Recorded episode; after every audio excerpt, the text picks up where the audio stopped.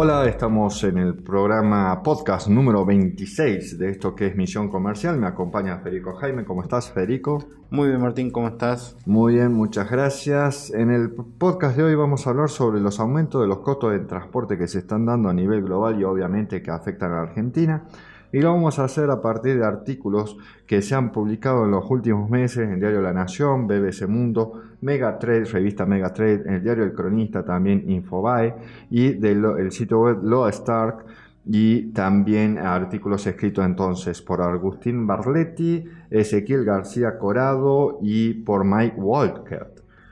Como no ocurre desde hace décadas, los costos de los fletes se fueron en alza sin certidumbre de hasta dónde llegarán y hasta cuándo va a seguir esta situación a nivel global.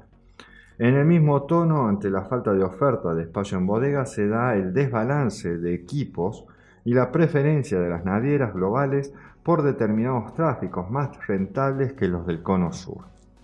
Atrás del importante aumento del valor de los fletes marítimos está lo que actualmente conocemos como la crisis de los contenedores, es decir, la falta de espacio disponible para el transporte de productos desde Asia a Occidente.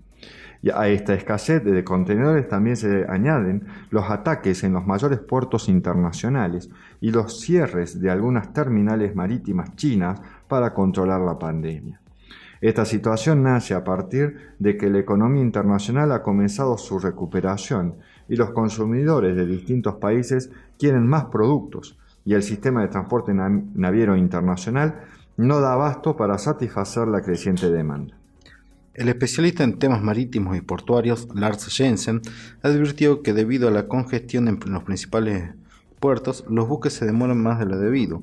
Solo el 40% de los buques llega a tiempo, respetando su ETA, es decir, su fecha estimada de arribo, y del 60% restante que llega tarde, la demora promedio ronda los 6 días. De esta manera, las demoras generalizadas impactan en la oferta de bodega. Esta situación es una consecuencia del año 2020, cuando en medio de los confinamientos las empresas disminuyeron sus compras, muchos transportistas redujeron también sus operaciones, pero cuando este año resurgió la demanda, el sistema de transporte no estaba preparado para responder. En ese sentido, se prevé que a medida que se acercan las fiestas de fin de año, la demanda de productos seguirá en escalada. Es por eso que los importadores de todo tipo de artículos, especialmente los de artículos electrónicos, anticipan dificultades en la época de compras navideñas y la mayor parte de ellos están haciendo sus compras para Navidad en este momento. De acuerdo a Jorge Cantillo, en una nota para Infobae, en el transporte marítimo las salsas llegan al 1000%.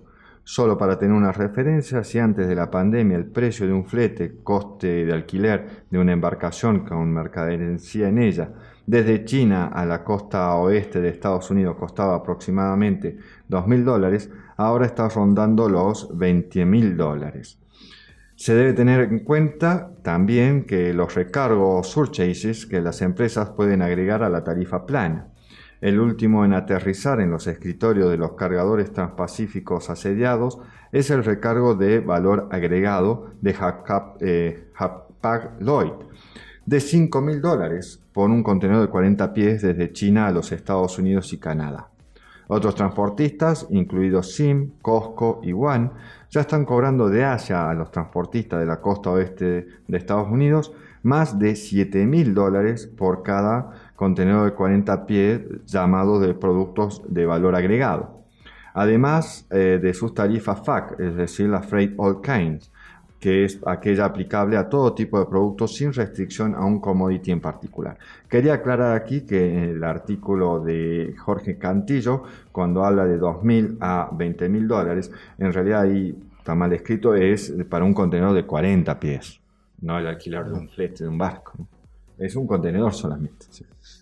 En su defensa, las marítimas aducen que los aumentos de sus propios consumos, el grupo, de presión, el, grupo de presión de Transatlántico Shipping Australia afirmó que, que ha habido un aumento masivo en los costos de operaciones de un barco y dijo que los costos de fletamento han aumentado hasta un 773% desde fines de mayo de 2020 y los costos de combustible marino casi han triplicado, de 155,50 la tonelada en abril del año 2020 a 435,50 la tonelada en abril de este año.